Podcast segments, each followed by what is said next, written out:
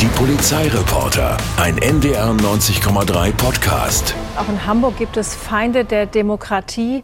Gibt es aktuelle Erkenntnisse zu russischen Aktivitäten bei uns in Hamburg? Ja, wir sind gerade dabei, mit Unternehmen Kontakt aufzunehmen, weil es eine erhöhte Bedrohungslage im Zusammenhang mit Cyberattacken gibt. Grundsätzlich muss man sagen, dass wir in den letzten zwei, drei Jahren schon vermehrt Cyberattacken festgestellt haben. Wir sind jetzt mittlerweile im dreistelligen Bereich.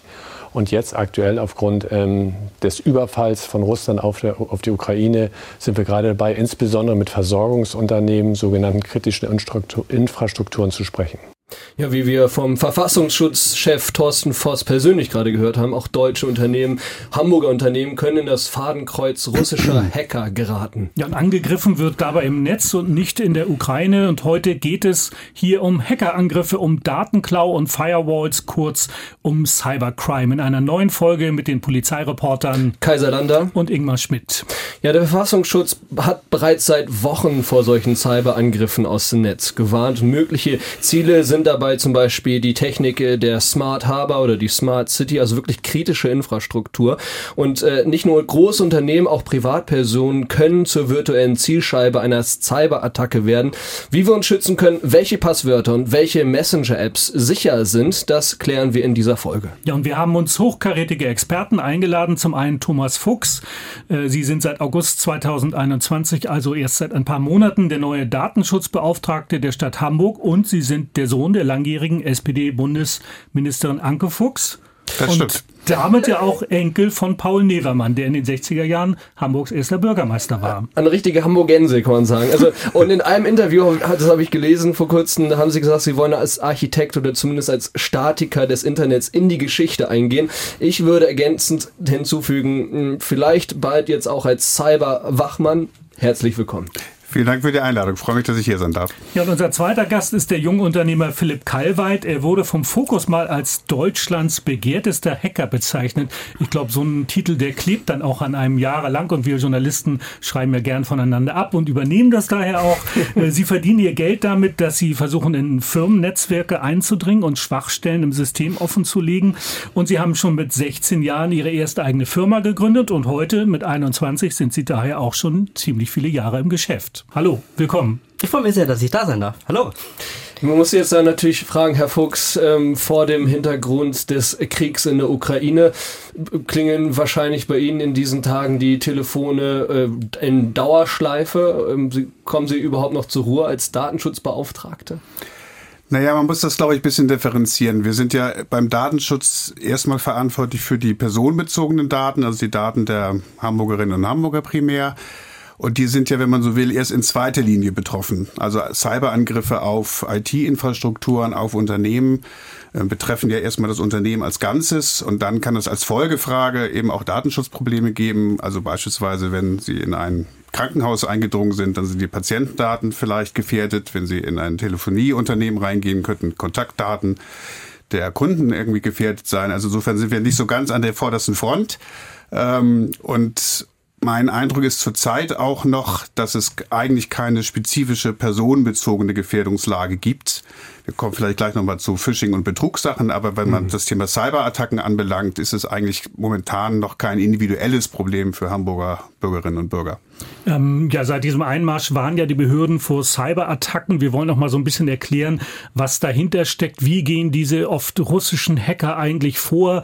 Äh, es ist in den letzten Jahren viel in Abwehrtechnik mhm. investiert worden, im Hamburger Hafen beispielsweise.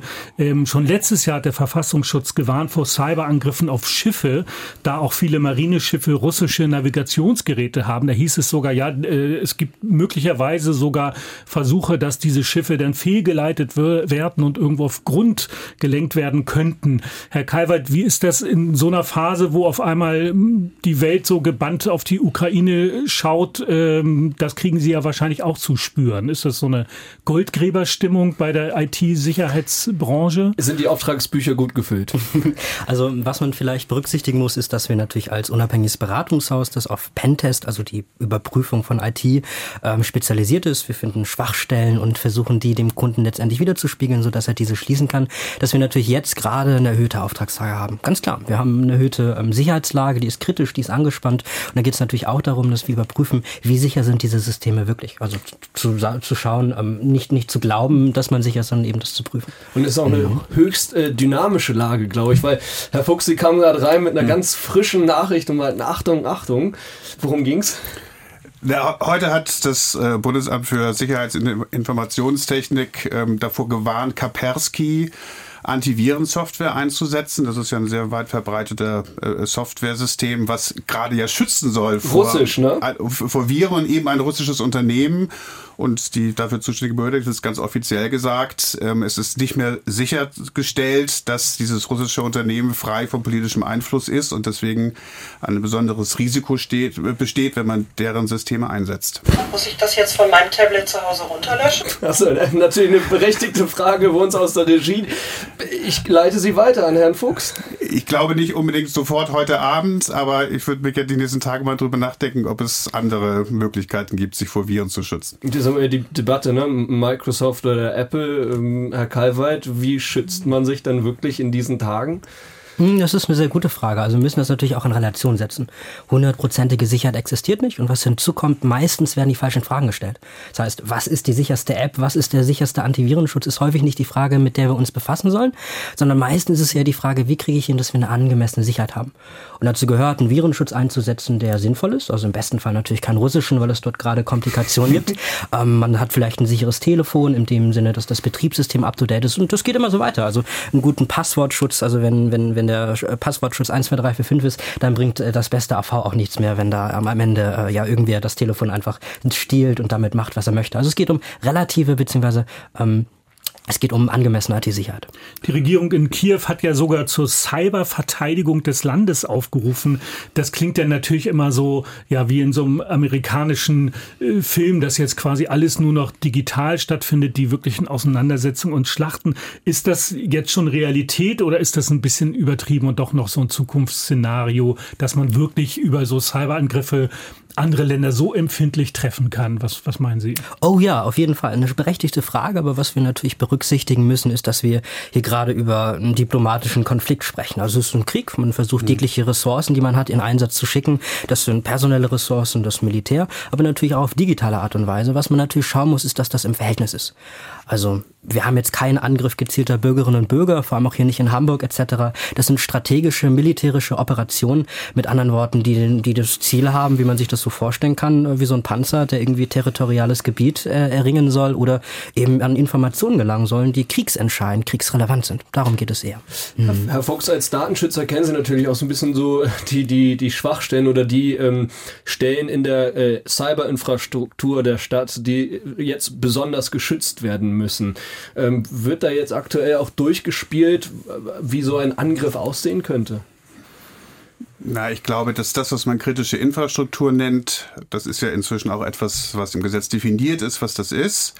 Und an die gelten generell besondere Anforderungen, wie sie sich schützen müssen. Ich glaube, dass ähm, dieses Gefühl, dass Deutschland da hinterherhängt, das Schutzniveau schwach ist, ich glaube, dass das nicht mehr stimmt, sondern dass die entsprechenden Unternehmen sich darauf vorbereiten. Es gibt vielleicht ein relativ aktuelles Beispiel, was nochmal ganz schön illustriert, dass man manchmal gar nicht daran denkt, was ein geeigneter Angriffsziel ist. Ähm, vor sechs Wochen war das, glaube ich, ungefähr, gab es eine Cyberattacke gegen ähm, ein Benzinlager, also gegen ein, ein, eine Firma, die Im, im Hafen, ne? Im Hafen, ja. genau, gegen eine Firma, die sozusagen das Benzin zwischenlagert und dann an die Tankstellen weiter vertreibt.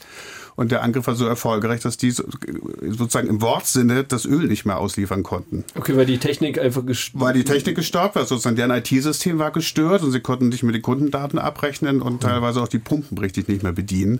Das ist jetzt so ein Unternehmen, da würde man jetzt nicht als erstes dran denken, dass das kritische Infrastruktur ist, aber wir wissen jetzt, das Thema Energie spielt gerade eine große Rolle. Und ja. insofern ähm, müssen alle Unternehmen, die mit IT arbeiten, also sprich jeder, muss darauf achten, dass er gut gesichert ist. Das kann doch auch im Ernstfall zu einem Millionenschaden führen, so ein Hackerangriff. Das ist sehr teuer, auf jeden Fall. Ja. ja, ich glaube auch, dass Unternehmen der großen Ordnung sind auch entsprechend versichert. Das ist ja inzwischen wiederum auch ein eigenes Versicherungsthema geworden. Aber mhm. gesagt, es gibt die finanzielle Seite, aber es gibt eben dann auch die technische, dass eine Infrastruktur einfach nicht mehr funktioniert. Es gab ja auch Angriffe beispielsweise auf Bayersdorf, ne, den großen Hamburger äh, Kosmetikkonzern, äh, auf verschiedene Hafenfirmen. Ähm, ich habe gestern noch eine Reportage gesehen in der ZDF-Mediathek mhm. beim Angriff auf Marco Polo, die, die ähm, Klamottenfirma, sage ich mal, etwas lax, äh, die waren auch komplett lahmgelegt und da waren auch die Backups dann verschlüsselt und teilweise auch gelöscht, sodass man dann gar nichts mehr machen kann. Und teilweise fragt man sich, wenn man jetzt nicht so Lösegeld erpresst, aber was, was bringt es letztendlich, jetzt mal grob gesprochen, den Russen, wenn die jetzt so ein Tanklager im Hamburger Hafen lahmlegen? Also das ist ja dann auch nur von kurzer Dauer. Also ich hätte nicht gesagt, dass es die Russen Nein, nur dass es jetzt nicht, nicht falsch zusammenkommt. Den Italienern. Wem auch immer. Aber natürlich geht es in den meisten Fällen um Geld. Also die hm. von Ihnen gerade genannten Beispiele gab ja auch einen Angriff auf den Hamburger Juwelier Wempe vor drei Jahren. Ähm, da geht es natürlich um Erpressung und um Lösegeldzahlung, um Daten wieder freizuschalten. Da hat auch äh, Jochen Selzer, mit dem haben wir vor dieser Folge gesprochen, äh, auch mal erklärt, der ist vom äh, CCC Chaos Computer Club, wie äh, so ein äh, Angriff ablaufen könnte und was dann oft das Ziel ist. Was ja ähm, schon stattgefunden hat in den letzten Jahren, das waren diese Ransomware-Angriffe, die zunächst auch viel Privatpersonen getroffen haben. Die haben sich dann irgendwas eingetreten und dann wurde denen die Platte verschlüsselt und gesagt, ja, hier zahl mal so und so viel Bitcoin und äh, dann kriegst du den, den Schlüssel zum, zum Entschlüsseln deiner Platte wieder. Da hat sich allerdings das Angriffsmuster inzwischen geändert. Die, die Ransomware-Angreifer haben sich inzwischen eher lohnendere Ziele genommen, die auch ein bisschen mehr Geld haben. Das sind also dann Behörden, Rathäuser, äh, Krankenhäuser, Universitäten. Also wo was auch zu holen ist. Und dann finden diese Angriffe auch sehr viel sorgfältiger statt. Also da wird nicht einfach blind die Platte verschlüsselt und gesagt, hier zahl mal, sondern die gucken sich vorher ziemlich sorgfältig das, das Netz an, das sie angreifen wollen und legen sich auch dann entsprechend den, den Angriff zurecht, gucken sich dann eben auch an, was ist bei denen zu holen. Das heißt, sie kriegen dann sozusagen eine persönlich auf ihr befallenes Firmennetzwerk optimierte Rechnungen präsentiert, was ihnen dann wohl das Entschlüsseln ihrer persönlichen Daten oder ihrer Firmendaten wert sein sollte. Und wenn sie ganz großes Pech haben, dann haben die nicht nur die Daten verschlüsselt, sondern vorher sich auch noch eine Kopie gezogen. Und dann besteht ihr Problem gar nicht mal darin, dass sie sich einen, Schlüssel zum Lesen ihrer Daten besorgen müssen, sondern dass sie Lösegeld dafür sorgen, äh, zahlen müssen, dass die Firmeninterner nicht irgendwo veröffentlicht werden. Herr Kalweit, Sie haben gerade ein bisschen skeptisch geguckt und mit dem Kopf geschüttelt. Und ähm, was ist denn falsch an dem? Ähm, das Bundeslagebild vom, ich glaube, BKA, das aus dem letzten Jahr ist, zeigt, dass die Anzahl an Angriffen signifikant zugenommen hat. Es gibt eine, ich glaube, 328 Prozent, also ist aus der Luft gegriffen, irgendwas in der Art, nicht, nicht darauf festnageln, dass äh, Angriffe zugenommen haben, die äh, das Ziel haben, den ordentlichen Unternehmensbetrieb ähm, ja, signifikant zu stören, zu unterbrechen, etc. Mhm, wobei der O-Ton hat so ein bisschen gezeigt, dass es da, beziehungsweise impliziert, so habe ich es verstanden, dass die Angreifer den Umschwung haben. Und das ist nicht der Fall. Nach meiner persönlichen, fachlichen Ansicht ist es so, dass wir ein diverses Netz aus Angreifern haben. Es gibt den einen, der vielleicht veraltete Ransomware hat und vielleicht den einen oder anderen Privatnutzer sucht. Der hat dann eine, ich nenne sie Kopfgeldjäger. Das sind dann Leute, die kennen sich mit einer Schwachstelle aus und äh, suchen die dann immer und äh, spielen dann einen Schadsoftware ein und erpressen den Einzelnen. Es gibt große Banden wie Sodino Kiwi Revel, die erwirtschaften Millionenbeträge, bilanzieren das Ganze sogar. Das heißt, die haben, obwohl sie sie kriminell sind, Wirtschaftsprüfer, äh, na gut, Wirtschaftsprüfer nicht, aber Buchhalter etc., die das Ganze dann entsprechend auch äh, in Zahlen zusammenfassen und zeigen, wie wirtschaftlich sie eigentlich agieren. Und äh, hinter letzterem stecken natürlich gute Organisationen. Das heißt, die haben dann Kundenservice. Wenn man dann als Unternehmen, äh, das haben wir dieses letztes Jahr sehr häufig gesehen, das sind dann Unternehmen, die sind betroffen. Da geht der Desktop, äh, geht, geht der Desktop an und steht dann da, ähm, ihr Rechner ist verschlüsselt. Und dann kann man da in den Chat gehen und dann erfragen, was das kostet. Da hat man die Auswahlmöglichkeit, möchte ich Russisch wählen, Deutsch, Englisch als Sprache lassen. Im Hintergrund wirklich ein Kunden Kundenservice und äh, der ist natürlich auf die gängigsten Fragen spezialisiert. Ähm, oh mein Gott, was ist passiert? Könnt ihr mir das erklären? Wie kriege ich das schnell von meinem Computer? Wie, Wie so ein Chatbot. Ja, ja, definitiv. Aber okay. dahinter stecken echte Menschen. Die chatten dann mit, mit dir und sagen dir, also genau. ihr Computer ist jetzt erstmal gehackt. Und dann äh, kommuniziert man über eine Art Messenger mit den Hackern, die einem dann erstmal erklären, wir wollen jetzt Summe X haben, ansonsten bleibt ihr Computer defekt. Definitiv. Und äh, das gibt's natürlich in wenig professionell, in professionell. Also diesen einen Angreifer gibt mhm. es nicht, genauso wie das ist, wenn jemand einem ein Haus ausrauben möchte. Das kann der Hobby-Einbrecher sein, die Tante Erna, die jetzt von ihrer Rente zu wenig hat und mal mit einem Schraubendreher versucht, da der die falsche Playstation Polizeibeamte. Genau.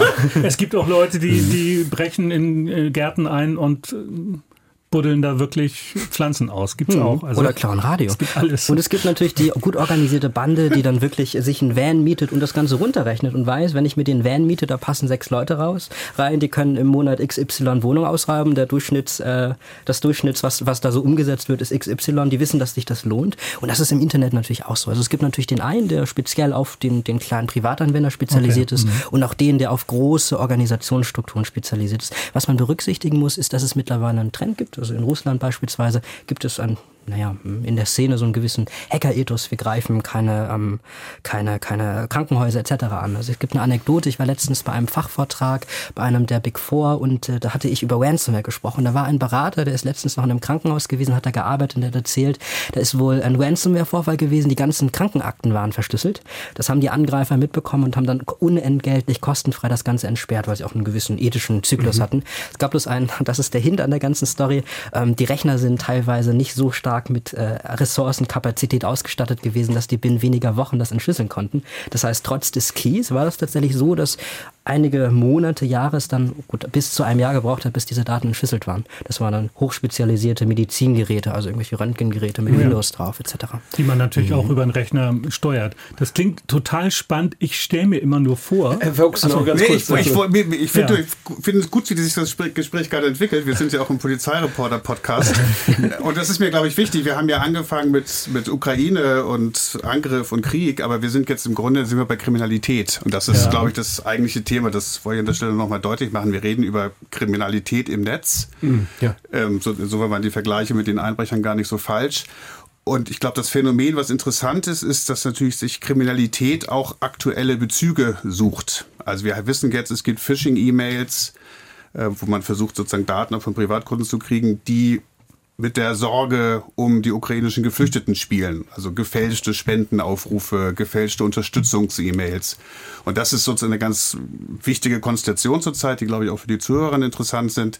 Äh, Das ist sozusagen, dass Kriminalität sich draufsetzt auf die aktuelle politische Lage. Das hat jetzt gar nichts mit Infiltration durch Russland zu tun, sondern einfach, dass organisierte Kriminalität im Netz versucht, die Situation auszunutzen und eine Leichtgläubigkeit und eine Hilfsbereitschaft für ihre Zwecke umzulenken. Das heißt, die docken ja immer bei den aktuellen Themen Absolut, quasi an. genau. Ne? So auch hier. Ja. Herr Kalweit, nochmal, weil das eben total spannend war, was Sie erzählt haben. Also ich habe verstanden, klar, es gibt so auch so die, die Big Player in der, Mhm. in der illegalen Branche und es gibt dann wahrscheinlich so ja, Einzelgänger, die da irgendwelche Sachen versuchen, mit denen sie vorher mal Erfolg hatten. Ich stelle mir nur vor, wenn all diese Kunden bei Ihnen anrufen, da müssen doch viele dabei sein, die dann gerade total aufgelöst sind, weil genau das passiert ist und die dann sagen, Herr Kalweit, mein Rechner und dann kommt dieses Dialogfenster. Drücken Sie Was- mal auf On. Was mache was mache ich jetzt? Ist das tatsächlich so, dass das doch, dass die Leute dann ja auch ein bisschen in Panik sind und ja schnell irgendwie Hilfe brauchen dann? Mhm. Also man darf nicht vergessen, dass ich in einem Unternehmen arbeite. Das heißt, es gibt auch noch Kollegen. Ähm, Wir sind ein ganzes Team aus hochspezialisierten IT-Sicherheitsexperten und wir betreuen ausschließlich die Privatwirtschaft und ein bisschen Public Sector. Mit anderen Worten, diese Privatperson, die man uns anruft, die gibt es so per se nicht. Aber, und das ist das Spannende daran, diese Privatpersonen arbeiten ja in Unternehmen. Und da fängt es nämlich an, spannend zu werden.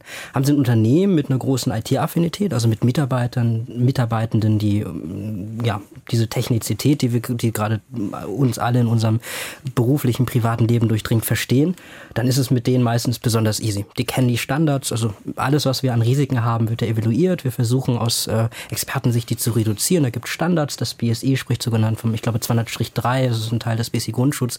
Risikobewältigung, da geht es halt darum, wie man bei solchen Risiken, wie man mit solchen Dingen umgeht, wenn die IT ausfällt, der ordentliche Unternehmensbetrieb nicht mehr stattfindet, etc. Mm, Also ja, man kann sagen, Unternehmen sind besser, schlechter aufgestellt. Es kommt immer so ein bisschen drauf an, wer da arbeitet und äh, vor allem auch, ähm, wie sehr er sich am Ende mit dem Themenfeld befasst hat und wie gut er äh, darauf letztendlich auch ähm, vorbereitet war. Ich bin null IT-affin. Also ich freue mich, dass mein äh, Handy jeden Morgen angeht. Ich freue mich, dass ich ein paar Nachrichten und äh, Computerspiele zocken kann.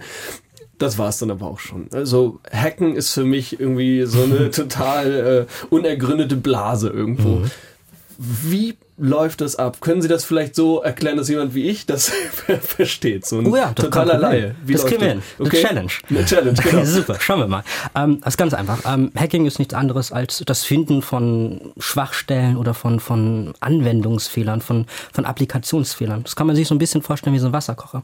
Also wenn man einen Wasserkocher hat und gibt es die Funktion, ich drücke auf den Knopf, dann ist das Wasser warm. Aber was die meisten Menschen nicht wissen, bei diesem Beispiel sehr einfach, das wissen sie, es gibt äh, Heizstäbe, die erhitzen das Wasser. Und wenn ich weiß, wie das Ding funktioniert, weiß ich am Ende auch, was ich damit in dem Rahmen machen kann. Also wenn ich da Wasser rein tue, kann ich auch eine Kartoffel mit reinschmeißen. Und wenn ich das Ding 50 Mal anmache, dann ist am Ende die Kartoffel gar. Das funktioniert aber nicht, wenn vorher kein Wasser drin war. Und wenn für mich diese Kiste einfach ein magisches Ding ist, ich fülle irgendwas rein, drücke dann auf an und dann ist es am Ende warm, mhm. dann äh, hat man natürlich ein Problem, wenn man nicht versteht, dass die Kartoffel an das Wasser gebunden ist und nur dann auch erhitzt wird, wenn man es in den Wasserkocher wirft. Und als Hacker entziehen Sie dem Gerät das Wasser oder ziehen äh, die Heiz, Heiz, äh, Heizstäbe raus? genau, nee, wir verstehen einfach, dass da Wasser reingehört und dass das Wasser durch Heizstäbe erhitzt wird. Und dann können wir so ziemlich alles weitere adaptieren oder eben nicht. Bestes Beispiel, ich glaube, äh, vor einiger Zeit, das müsste so vor sieben, acht, neun Jahren gewesen sein, habe ich mal so eine Pfandflasche in so einen Pfandautomaten geworfen. Und das Prinzip, ich bin da totaler Laie. Deswegen wird jemand, der sich damit jetzt auskennt, vermutlich wahnsinnig stark anfangen zu lachen. Aber ich stelle mir das so vor, dass man die Flasche reinwirft, dann scannt er den Barcode und dann guckt er, ob das Ding diese Maße hat, damit das der Automat auch wirklich schlucken kann, weil die wird ja zerquetscht am Ende. Und bei mir war das so, dass da eine Flasche neben dem Automaten lag, der hatte 25 Prozent mehr Inhalt habe ich mich gefragt, warum liegt die da? Einfach mit reinwerfen. Es sind ja 25 Cent.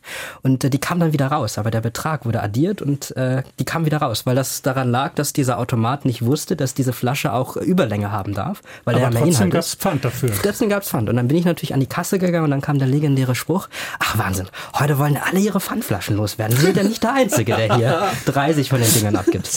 Und so macht man dann seine erste Million in so Pfandflaschenautomat. genau. Ich sollte genau. mehr Pfandflaschen sammeln, einfach so. Braucht nur ein bisschen Ausdauer. Ja. aber die, die, die Frage ist aber auch, wie macht man das aus der Ferne? Mhm. Weil wir gehört haben, es gab diesen Aufruf zur Cyberarmee für die Ukraine und da sitzen Leute in LA und äh, setzen sich an ihren Rechner und äh, schaffen es irgendwie ihren Arm so weit auszustrecken, dass sie Schäden anrichten in Russland. Mhm. Der Erkenntnisgewinn, den wir ja gerade selber hatten, war ganz klar, Angreifer sind Angreifer, aber es gibt nicht den Angreifer. Es gibt diverse Arten von Angreifer, mehr professionell, mal weniger und so weiter und so fort. Die eine Ebene haben wir schon beleuchtet. Das sind all jene, die immer dann aufgreifen, wenn etwas Spannendes passiert und es gesellschaftsrelevant wird. In der Corona-Pandemie sind Leute rumgegangen und haben Spam rumgeschickt, Phishing. Das gleiche passiert jetzt auch in der Ukraine-Krise. Man nutzt das, um irgendwelche Kampagnen zu erstellen, wo das Geld am Ende in private Taschen fließt. Diese gibt es definitiv. Es gibt auch die militärische Art von Angriffe, die russlandseitig gestehen, die treffen dann aber eben nicht die Privatbevölkerung, uns als Zivilgesellschaft hier in Deutschland, sondern eher Quellen wie kritische Infrastruktur, also Infrastruktur, die für den Erhalt des gesellschaftlichen Lebens unabdingbar sind. Das sind Tankstellen, das sind Krankenhäuser, das Gesundheitswesen, das sind Finanzinstitute. Die werden angegriffen. Auch Behörden. Ich glaube, ähm, die äh, hier in, in Hamburg, das Konsulat ist es, glaube ich. Ja. Genau. Das, das war letzte Woche nicht erreichbar. Genau. ich habe es mitgekriegt, ja. Das, hat der das ukrainische Konsulat war nicht erreichbar und ich glaube auch die ukrainische Botschaft in Berlin genauso. Da mhm. war auch tagelang die Seite down und man konnte noch nicht mal die Seite öffnen. Ja. Mhm. Und da ist es halt so, dass das Ziel des Ganzen eben war, naja, freie Informationen, die ja auch folglich durch eine offizielle Behörde autorisiert sind, das heißt, die sind offiziell, dass man die eben nicht mehr abgreifen kann. Das sorgt natürlich dafür, dass der Informationsfluss gestört wird. Das ist kriegstaktisch. Also es ist ja ganz klar, wenn man Schach spielt und die Person weiß, wie seine Schachstrategie ist, dann hat man eh verloren. Wenn man das nicht herausfinden kann, man chaotisch wirkt und die Informationen fehlen, dann wird es einem natürlich deutlich leichter. Herr Fuchs, mhm. wenn Sie das jetzt hören, also äh, hier wird nach Schwachstellen gesucht, äh, das machen Hacker und jetzt in diesen Tagen wahrscheinlich äh, besonders häufig auch bei Hamburger Unternehmen. Ähm, wie weit agieren Sie prophylaktisch und wie weit sagen Sie, wir schauen mal, was passiert und hinterher versuchen wir es dann wieder gerade zu biegen? Naja, das ist ja Aufgabe der Unternehmen. Also das ist jetzt, muss ich ganz kurz sagen, das ist nicht Aufgabe des Datenschutzbeauftragten, dafür zu sorgen, dass die Unternehmen ihre IT-Sicherheit ordentlich aufbauen, sondern das ist schon deren eigene Pflicht. Insofern hoffen wir, dass sie die gut äh, erfüllen. Aber Sie überwachen dann schon, was da genau passiert. Na, überwachen ist das falsche Wort. Also wir sind ja, ähm, wie gesagt, Datenschutzaufsicht und äh, was wir mitbekommen, sind die sogenannten Data Breaches. Also das sind sozusagen Datenlecks, die in Unternehmen stattfinden. Die steigen in der Tat auch. Also wir hatten jetzt im letzten Jahr 880, glaube ich, Datenverletzungsmeldungen. Das sind jetzt nicht alles Cyberattacken, das können auch kleinere Sachen sein. Ähm, also es kann auch sein, dass das Test Testcenter seine, die Testdaten in eine Mülltüte wirft, äh, tut und vor die Tür wirft mhm. und also sich die Daten nicht ordnungsgemäß löscht. Ähm, aber es ist eben auch ein Hinweis darauf, dass Datenverletzungen zunehmen. Und ähm, diesen Fällen gehen wir dann nach. Und das ist aber eher, wie gesagt, eine Aufsichtsstruktur. Das kann auch zu Bußgeldern führen, wenn das Unternehmen sozusagen schuld daran war, dass diese Datenverletzungen eingetroffen sind. Und da agieren wir dann. Ich glaube, das ist ja auch ein Bereich, da gibt es doch wahrscheinlich eine unglaublich hohe Dunkelziffer und dass die meisten Fälle in der Öffentlichkeit ja vermutlich gar nicht so bekannt werden, oder? Glaube ich nicht mehr. Also seit knapp vier Jahren gilt ja die Datenschutzgrundverordnung und es gibt eine Pflicht, Datenschutzverletzungen zu melden. Und die steigende Zahl zeigt wahrscheinlich nicht nur, dass es mehr Verletzungen gibt, sondern dass auch die Pflicht mehr angekommen ist. Also immer dann, wenn personenbezogene Daten betroffen sind, ist auch mein Eindruck, ähm, bekommen wir das auch mit. Also da glaube ich nicht, dass die Dunkelziffer so groß ist. Ob jetzt jede Cyberattacke gemeldet wird, das kann ich nicht beurteilen. Ja, aber ich glaube, Sie, das ist ja auch meldepflichtig. Das heißt, vieles von dem, was jetzt wie zum Beispiel bei dem Juwelier Wempel ja. vor ein paar Jahren, der hat ja diverse Filialen äh, passiert ist, das geht ja bei Ihnen dann auch über den Tisch. Das könnte bei uns über den Tisch gehen, wenn seine Kundendaten betroffen gewesen ja. wären. Genau. Mhm. Ja. Haben Sie eine Übersicht über, wie viele Zahlen der ähm, Hackerangriffe es gab in den äh, vergangenen Jahren? Nee, wie gesagt, wir kriegen nur die Datenschutzverletzung gemeldet, okay. 800 im letzten Jahr. Das ist aber, wenn Sie so wollen, eine Teilmenge. Es gibt auch Hackerangriffe, die eben gar nichts mit Daten zu tun haben, sondern eine Infrastruktur lahmlegen. Mhm. Und mhm. das kommt da nicht mit rein. Wir müssen an dieser Stelle auch mal erklären, weil wir sprechen ja jetzt gerade vielfach über Unternehmen. Natürlich sind auch Privatpersonen ja. betroffen. Und äh, darüber habe ich äh, mit Jochen Selzer äh, gesprochen vom, vom CCC. Und er sagt, natürlich gibt es zum einen diese Ransomware. Darüber haben wir schon gesprochen. Es gibt äh, Mails, die verschwinden verschickt werden oder ähm, es gibt ähm, Hacker, die sich dann in das äh, System irgendwie vor, vordringen, um dann die komplette Festplatte zu löschen oder die, die ähm, Daten in äh, Geiselhaft zu nehmen. Und er sagt, natürlich gibt's Wege, sich davor zu schützen. Das beginnt schon dabei, mit welchen Apps wir uns beschäftigen. Also beispielsweise Chat-Apps. Er hat zum Beispiel gesagt, Telegram wurde jetzt äh, in den letzten Jahren immer äh, viel, viel mehr äh, verwendet. Die Leute sehen es inzwischen offenbar als äh, äh, echte Alternative zu WhatsApp, aber er rät dazu, Telegram nicht zu verwenden. Die Leute, die in Telegram Quellcode reingeguckt haben, sind übereinstimmend, also sagen wir zum großen Teil der Meinung, dass die Verschlüsselungsmethoden, wie die in Telegram implementiert sind, sehr, sehr krude geschrieben wurden und dass man denen eben nicht unbedingt vertrauen kann. Also der Telegram-Verschlüsselung an sich würde ich nicht weiter trauen. Dazu kommen noch so ein paar andere Hässlichkeiten von Telegram. Was bei Telegram von vornherein aktiviert ist, ist eine Transportwegverschlüsselung. Das heißt, die Nachricht ist temporär verschlüsselt, also vom sendenden Smartphone zu den Servern von Telegram und von den Servern von Telegram zum Zielgerät.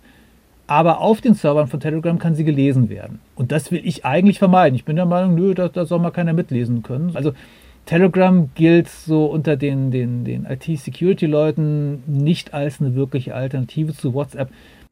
Ja, Obacht, da ist ein kleines äh, Fremdwort gefallen für alle äh, Hörenden, die jetzt nicht wissen, was ein Quellcode ist. Ich versuch's mal. Herr Kalfert, das können Sie vielleicht viel besser machen als ich. Was ist ein Quellcode?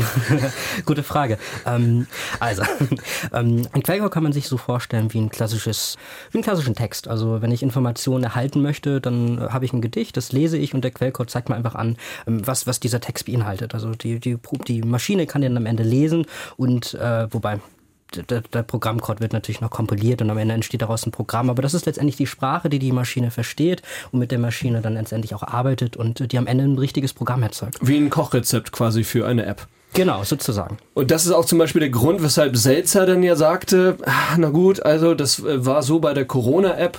Zunächst haben alle gesagt, hm, da werden wir jetzt getrackt, das wird gefährlich äh, für, den, für, für den Datenschutz. Er sagte dann aber gleich, nein, da konnte man von vornherein in den Quellcode äh, gucken. Das konnten sehr, sehr viele Experten und dadurch ist dann eben auch das äh, Sicherheitsrisiko gesunken, weil wenn viele Experten worauf gucken können.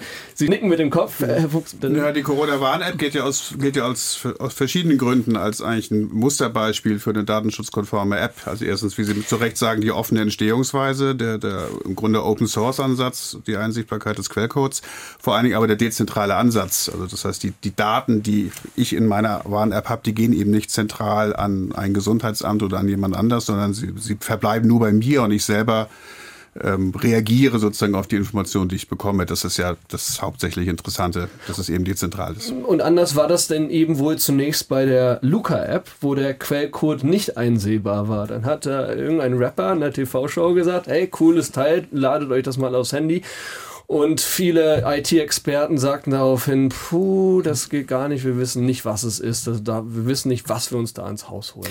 Äh, tatsächlich wurden da auch diverse Schwachstellen schon identifiziert. Und das ist genau der Fakt. Also bei dieser App, die äh, letztendlich ja auch von der Bundesregierung querfinanziert ist, die nach meiner Ansicht viel zu teuer war, aber ähm, unabhängig davon. Äh, also die Corona-Warn-App, genau, jetzt nicht die Luca-App. Genau, die offizielle Corona-Warn-App ist nach meiner fachlichen Ansicht sehr sicher. Es gibt genug transparente White-Paper-Dokumente, die das belegen. Auch mhm. Kollegen ähm, eines Mitbewerbers Wettbewerbers haben das äh, überprüft und äh, die Ergebnisse sind einsehbar. Von daher ist das State of the Art. Ähm, das heißt verhältnismäßig sehr sicher. Mm, das gilt nach meiner Ansicht eben nicht für die Luca-App und wo wir jetzt gerade schon bei äh, Telegram waren. Das Problem, das man eben hat, ist diese Dezentralität. Man weiß nicht, wo diese Server liegen. Auch diese Kommunikation, diese Verschlüsselung ist ein bisschen skurril. Da gibt es ganz, ganz viele offene Baustellen. Also diese Mängelliste ist wirklich sehr lang. Was man wirklich sagen kann, ist, dass es gute Alternativen gibt. Zum Beispiel ähm, Signal oder auch ähm, Threema, wobei man berücksichtigen muss, Signal ist Open Source, Threema ist Closed Source. Aber diejenigen, die Reverse Engineering, also versucht haben, diesen Code zu entschlüsseln und zu lesen, sind der Ansicht, dass sowohl die Verschlüsselung als auch die gängige Programmierung State of the Art ist. Und ähm, wenn man diesen Dienst eben vertraut, dann am Ende auch eine sichere App hat. Also die Frage liegt bei jedem. Der ist der Selzer genau. auch dabei. Also der sagt das auch. Threema äh, und Signal. Corona war auch schon ein ganz gutes Stichwort, weil seit Corona ist es ja auch so, dass wir alle ja seit, seit Monaten eigentlich im Homeoffice sind oder mhm. zum Teil und äh, viel, viel mehr digitalisiert worden ist und im Fernzugriff mit möglicherweise auch schlechter geschützten Daten. Wie sieht man das als Datenschutzbeauftragter? Klappt das ganz gut oder ist das immer noch ein Riesenproblem auch irgendwo? Naja, also insgesamt war natürlich die Corona-Zeit aus Datenschutzsicht eine schwierige Zeit und der Datenschutz musste die Augen ganz schön zudrücken bei vielen Dingen, also beispielsweise bei der Kontaktdatennachverfolgung. Das ist natürlich ein Eingriff in ihre Datengrundrechte, dass ihr Wirt weiß, äh, mit wem sie am Tisch sitzen, was ihre Telefonnummer ist und wie viel Bier sie getrunken haben. Ähm, das weiß der Wirt auch so. das weiß der Wirt. Moment, das weiß jetzt die Corona-App. Nee, Quatsch. genau. Und in der Tat ist, glaube ich, die, die Homeoffice-Thematik, gerade am Anfang, als es auch so ein bisschen hoppla hopp bei uns allen ja gehen musste, stellt natürlich auch viele Fragen. Also Privatheit, Einblick des Arbeitgebers in meinen, in meinen Arbeitsplatz, Kontrolle der Arbeitsrhythmen, überhaupt diese ganzen Fragen, die sich mit einem sozusagen komplett elektronischen Dienstzugang irgendwie beschäftigen. Ähm, da ist am Anfang, ich würde mal sagen, viel ausprobiert worden. Und ich glaube, die große Herausforderung jetzt, an der wir auch aktuell sind, ist sozusagen diese ganzen, ich sag mal, spontan entstandenen Modelle jetzt sozusagen etwas ordentlicher zu gestalten und datenschutzkonform zu machen. Gilt auch für Videokonferenzsysteme an Schulen, Videokonferenzstrukturen an Hochschulen. Also das würde ich sagen, muss jetzt peu à peu sozusagen datenschutzkonform nachgebaut werden. Zoom war beispielsweise ja. auch so eine App, wo viel nachgebessert werden musste. Also mhm. die haben sich dann, glaube ich, ein paar Monate Zeit genommen, das Team von, von Zoom, um mhm. einfach mal die Sicherheitslücken ausfindig zu machen. Fand ich auch ziemlich interessant. Ähm, wir haben schon über Signal und, und Threema gesprochen und auch über Telegram. Es gibt noch etwas, was äh, Selzer bemängelt hat, ähm, wo er sagt, da, da müssten sich die Leute Leute deutlich mehr Mühe geben und das sind Passwörter. Weil oft beginnt es einfach damit, dass die Leute ein, schlechtes Passwort verwenden, was überhaupt nicht sicher ist und leicht geknackt werden kann. Also hier kommen ein paar Tipps für die, für die Passwörter. Es gibt einen einzigen Fall, wo Size Matters, also Länge zählt, wirklich mal stimmt und das ist bei Passwörtern. Je länger ein Passwort, desto besser. Und äh, je kürzer ein Passwort, desto ja, desto mehr krudes Zeugs müssen sich einfallen lassen. Lasst euer Passwort 12, 14, vielleicht sogar besser 16 Zeichen lang sein. Lasst es einen möglichst kruden Mix aus Großbuchstaben, Kleinbuchstaben und Zahlen sein, wenn es unbedingt sein muss. Meinetwegen auch Sonderzeichen, aber die bringen jetzt, wenn man sich mal das Ganze so ein bisschen durchrechnet, auch nicht so wahnsinnig viel. Wozu ich dann auch noch rate, zumindest für die Accounts, die Ihnen was wert sind, ist eine sogenannte Zwei-Faktor-Authentifizierung. Die ist für den Fall da, dass aus irgendeinem Grund Ihr Passwort in fremder Leute Hände geraten ist. Wenn Sie einen sogenannten zweiten Faktor dabei haben, dann haben Sie, auf, wie Sie es vom Online-Banking kennen, dann haben Sie auf Ihrem Telefon so, so eine weitere App und die spuckt, weiß ich, im 30-Sekunden-Takt äh, eine sechsstellige Zahlenkombination aus, die sich ständig ändert. Und diese sechsstellige Zahlenkombination müssen Sie dann beim Einloggen auch jedes Mal eingeben. Und bitte niemals 1, 2, 3, 4, 5, 6, 7, 8 verwenden. Darf ich darauf reagieren? Ja. Also das war alles völlig richtig, was er gesagt hat. Ähm, und dieses Thema Zwei-Faktor-Authentifizierung ist wirklich wichtig und das wird auch weiter an Bedeutung gewinnen. Ich mache mal ein Beispiel, elektronische Patientenakte. Also unsere ganzen Gesundheitsdaten bei der Krankenkasse voll einsehbar für alle, hat wahnsinnig viele Vorteile. Und ähm, die Verkürzt gesagt, die Kassen sind verpflichtet, Ihnen eine Zwei-Faktor-Authentifizierung anzubieten. Das heißt, Sie haben sozusagen den normalen Passwortzugang und der zweite Faktor ist dann meistens die Gesundheitskarte, die Sie dann in einem Kartenlesegerät ähm, verwenden. Das ist aber eine Möglichkeit. Und die äh, meisten Menschen werden sagen, nö, das ist mir zu aufwendig, mir reicht der einfache Zugang. Und ich glaube, dass die, diese Fragestellung, diese Abwägung zwischen Bequemlichkeit und Sicherheit, das muss man wirklich sagen, die werden sich die Bürgerinnen und Bürger viel, viel mehr stellen müssen. Und man, wir müssen, glaube ich, alle uns vornehmen, ruhig den etwas mühsamen Weg zu nehmen, weil er die Sicherheit wirklich dramatisch erhöht. Also dieser zweite Faktor ist eine so exponentielle Sicherheitsverstärkung, dass man wirklich sagen muss, ist vielleicht ein bisschen blöd für dich, du brauchst immer noch diese Karte nebenbei, du musst noch eine zweite App öffnen, aber es lohnt sich. Ist total wichtig, aus einem ganz einfachen Grund. Ähm, Zwei-Faktor basiert nämlich auf dem ganz einfachen Prinzip. Was passiert, wenn mein Passwort verloren geht und äh, in fremde Hände ist, mit ja. anderen Worten? Was passiert, wenn ich äh, mich gerade noch in Berlin eingeloggt habe und 30 Sekunden später in Indien? Jetzt könnte man natürlich sagen, okay, ich habe ähm, irgendwie eine technische Software, die für mich ermöglicht, dass ich aus Indien heraus kommuniziere. Fair enough. Wie kriegen wir es aber trotzdem hin, dass ich, ähm, naja, wenn ein berechtigter Verdacht besteht, auch valide überprüfen kann, ob der berechtigt ist oder nicht? Der zweite Faktor basiert auf dem ganz einfachen Prinzip. Ich habe einen Benutzernamen und ein Passwort. Das ist die Identität. Und ich muss einen Besitz nachweisen. Das ist der zweite Faktor. Genau. Und dieser Besitz ist autorisiert. Von dem weiß man ganz klar, gehört mir. Es kann gestohlen werden, keine Frage. Aber der macht das nämlich unglaublich sicher. Das heißt, wenn beim Benutzernamen und beim Passwort verloren gegangen sind, also in fremden Händen sind, dann kann ich mit dem äh, zweiten Faktor eben bestätigen, dass diese Anmeldung entweder von mir ist oder eben nicht von mir ist. Es ist aber Ihre Aufgabe, auch das machen Sie mit Ihrem Unternehmen, sogenannte Penetrationstests durchzuführen. Was für ein Ausdruck. ich glaube, Sie sagten noch Pen-Test vorhin. Genau, Pen, genau. Ähm, und ähm, wenn ich mir jetzt vorstelle, Sie sitzen vor der Aufgabe, mit einem, während eines Penetrationstests auch so eine Zwei-Faktor-Authentifizierung zu knacken. Würden Sie dann von vornherein schon aufgeben und sagen, Leute, sorry, das äh, ist jetzt äh, doppelt und dreifach gesichert, da komme ich nicht durch? Oder gibt es doch noch Wege daran vorbei. Ach, das ist, das ist ganz schwierig. Also so ein Pentest funktioniert ganz einfach. Ähm, wir versuchen technische Schwachstellen zu identifizieren. Entweder weil der Programmierer Mist gebaut hat oder weil es im Rahmen der Businesslogik irgendwie einen Grund gibt. Wir haben eben das Pfandflaschenbeispiel gesehen, dass das irgendwie so krude ist, dass man da irgendwie einen Weg durchfindet. Und äh, das kann man sich so ein bisschen wie so ein Hausbau vorstellen. Also die Baufirma baut am Ende so ein Haus und das kann natürlich von, von besserer oder von minderer Qualität zeugen. Und was wir machen, ist eben die Qualität festzustellen. Das sind Prüfstandards. Also wenn ich so ein Haus überprüfen möchte, würde ich natürlich als allererstes die wichtigen Wände überprüfen, die, die vor allem statisch gesehen eine tragende Wand sind. Und äh, dann würde ich immer weitergehen, dass man gesagt, okay, wenn so ein Einreicher von außen hereinkommen möchte, dann nimmt er alle offenen Sachen. Die Tür ist ein ganz bestimmtes, beliebtes Beispiel. Durch eine Tür gehen wir immer durch. Man kann auch durch ein Fenster gehen, etwas äh, extravagant, aber immer noch möglich. Es gibt den Hintereingang, vielleicht ist die Tür nicht verschlossen. Und so wie es klassischerweise ist, äh, ist es eben auch in der IT. Also wenn man klassisch die Vordertür abschließt, ist man hinten im Garten, geht vielleicht kurz einkaufen, lässt die Balkon Balkontür offen etc. ist im ersten Stock, da kann man irgendwie drauf. Denn das sind so die klassischen Dinge, die wir technisch versuchen zu identifizieren. Das kann man sehr gut visualisieren. Also was die Frage anbelangt. Zwei Faktor, genau. Genau, genau. Was, was die Frage anbelangt. Ähm, ja und nein. Also es kommt darauf an, wie gut diese Zwei-Faktor-Authentifizierung letztendlich implementiert wurde. Ist es gut programmiert? Das heißt, ähm, das, was wir glauben zu sehen, dieser Plan funktioniert auch? Oder gibt es irgendwie technisch ähm, Komplikationen? Da geht es vor allem um eine gewisse Authentizität. Das heißt, ähm, traue ich einem Dienstleister zu, dass er das sicher baut oder eben nicht? Bei Luca, bei der Luca-App könnte man jetzt sagen, wir haben gesehen, es gibt in den Nachrichten diverse Schlagzeilen, das ist unsicher. Die könnten jetzt dran arbeiten. Oder ich entscheide mich grundlegend für eine App, die grundsätzlich weniger Risiken birgt, weil es auch weniger Bedenken dazu gibt.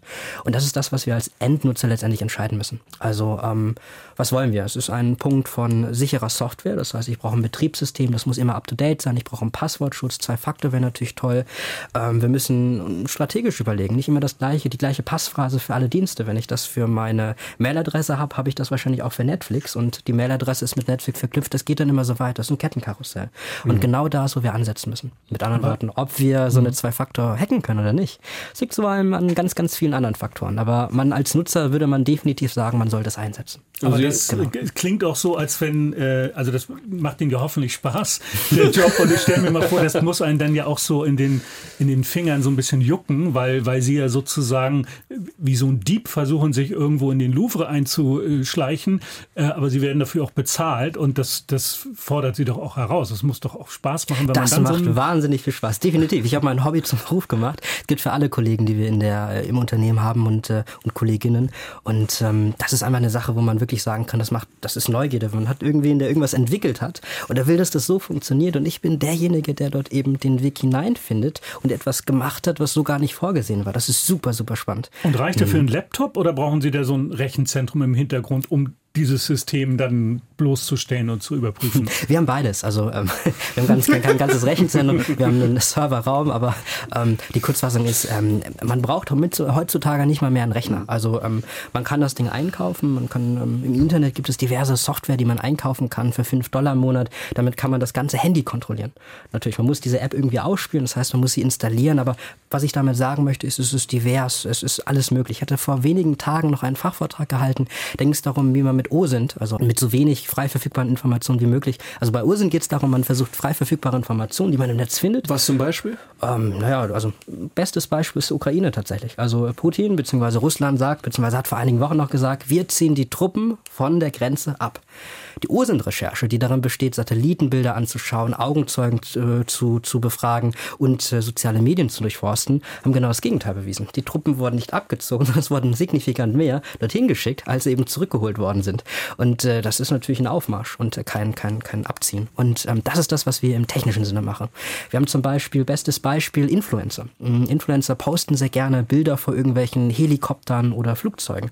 Wenn man sich schon mal gefragt hat, wo die sind, ähm, dann hat man es ganz einfach. Man kennt vielleicht das Flightradar. Da werden in Echtzeit diese Daten angezeigt. Und es gibt auch ähm, ja, Webseiten, die tracken das Ganze und äh, speichern auch, wo diese Maschine vor einer Woche war. Das heißt, man kann oben die Flugnummer eingeben, wenn das in der Story ist, auf so einer Seite und genau verfolgen, wo geht die Person lang. Aber warum hilft Ihnen das beim Hacken? Weil solche Informationen natürlich nützlich sind. Umso mehr ich davon habe, umso spannender ist es. Es gibt ja diverse Möglichkeiten, in so ein äh, Haus einzubrechen. Ich kann mit einem Panzer gegenfahren, dann bin ich definitiv drin.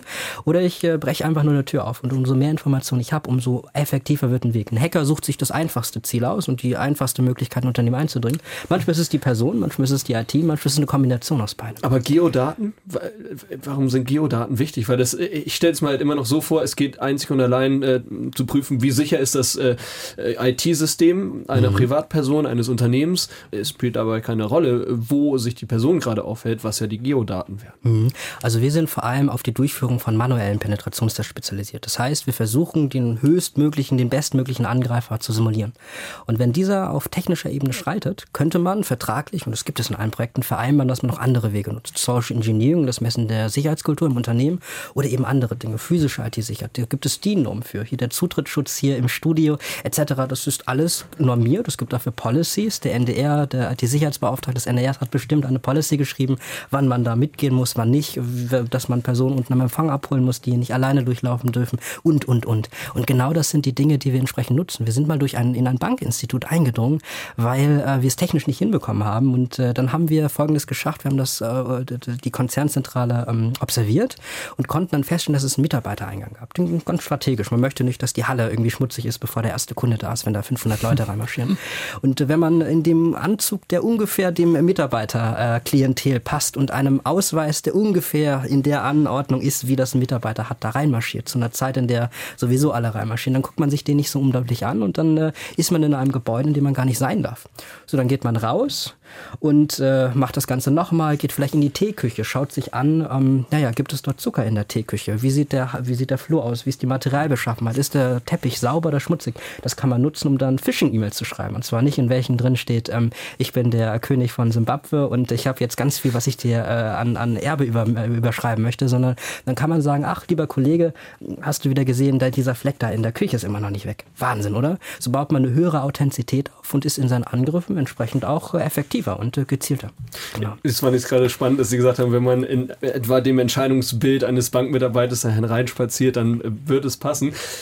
Nur weil sie das mal in, in, einem Interview, äh, das ich zur Recherche gesehen habe, erzählt haben, sie werden oft auch für den Praktikanten gehalten, ne, bei so Meetings. Sie sehen sehr, sehr jung aus und das ist natürlich großartig, wenn es, ich wünsche Ihnen das, dass es in 10, 20 Jahren noch immer so ist, aber sie haben in einem Interview tatsächlich erzählt, manchmal werden sie für den Praktikanten gehalten und dann kommt die Expertise und dann sind alle Leute total überrascht. Genau, ich, ich habe mein Hobby zum Beruf gemacht. Also ich habe irgendwann mal mit 16,5 Jahren die ersten Beauftragungen in der Privatwirtschaft, in äh, auch, auch einige ähm, Behörden mich für Vorträge eingeladen etc. Ich habe meine ersten Aufwandsentschädigungen bekommen und dann bin ich vor das Amtsgericht gegangen und habe dort die ja ähm, volle Geschäftsfähigkeit vor dem 18. Lebensjahr beantragt. Habe ich auch bekommen und konnte dann freiberuflich tätig sein aufgrund der Nachfrage. Ist dann vor dem 18. Lebensjahr dann auch noch eine GmbH entstanden und in der arbeite ich mittlerweile. Und ja, in der Tat, in der Anfangszeit war das definitiv der Fall, aber mittlerweile habe ich, äh, ich mache diesen Job jetzt seit über fünf Jahren. Wir betreuen diverse kritische Infrastrukturen, Banken, viele private, gesetzliche Krankenversicherungen. Wir sind ähm, im Energiewesen tätig, viel kritische Infrastruktur, ähm,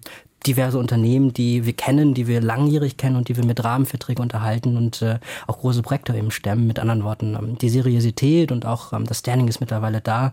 Und äh, die Laufbahn hatte auch vieles zu erzählen. Ich war IT-Sicherheitsmanager in einer Bank, äh, einer EZB-regulierten Bank. Ähm, ich war äh, in einem DevSecOps-Projekt in der kritischen Infrastruktur im Energiewesen und habe dort 20 Entwickler zu ähm, sicherer Anwendungsentwicklung geschult, etc.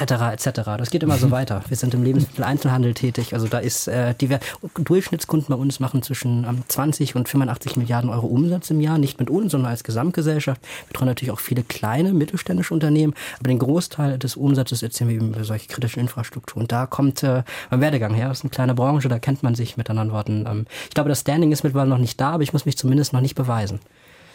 Ich möchte diese äh, Frage vor allem an den äh, Tisch geben, denn sie wird in diesen Tagen besonders oft gestellt. Und vielleicht können wir auch damit äh, schließen. Was meinen Sie, Herr Kalweit, Herr Fuchs? Ist Hamburg gefeit gegen eine Cyberattacke aus Russland und wird sie überhaupt kommen?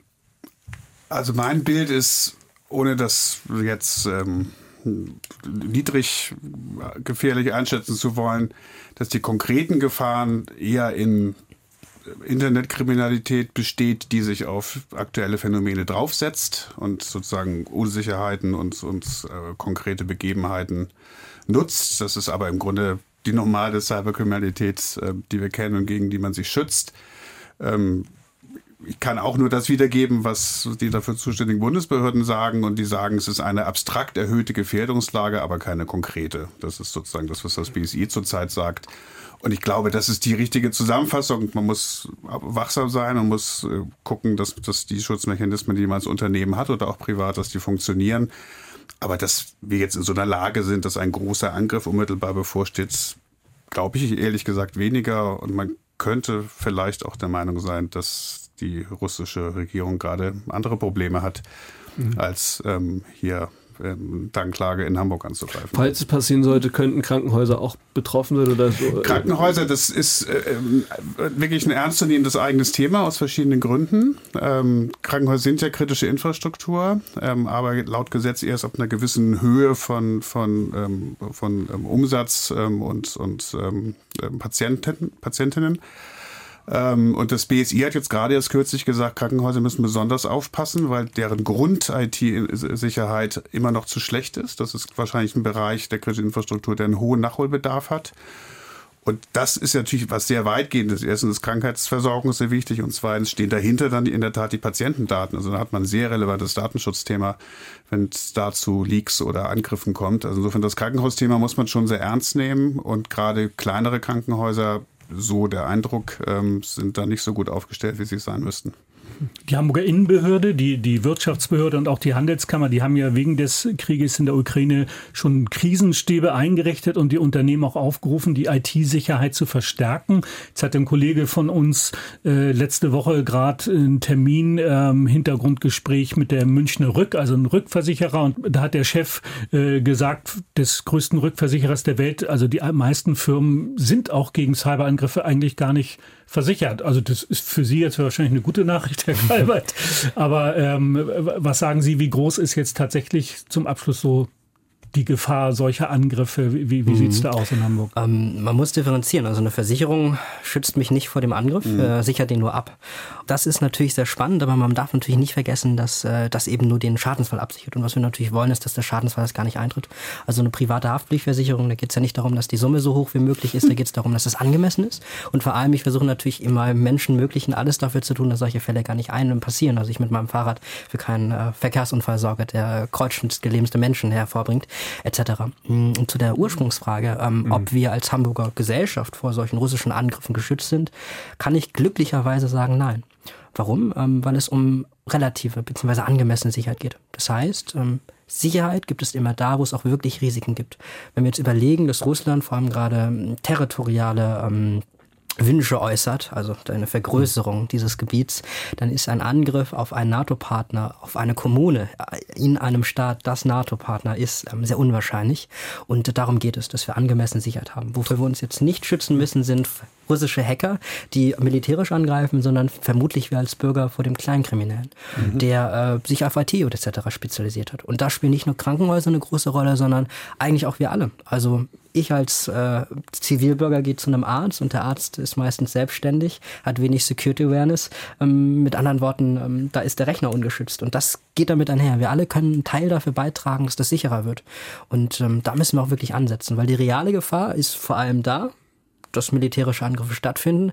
Bei uns hier in Europa, hier in Deutschland, betrifft das eher weniger. Ich glaube, das sind eher kritische Infrastrukturen in der Ukraine, dass man dort versucht, Informationen zu gewinnen, den Informationsfluss unterbindet, Dinge zu übernehmen aus IT-Sicht, dass es in russischer Hand liegt.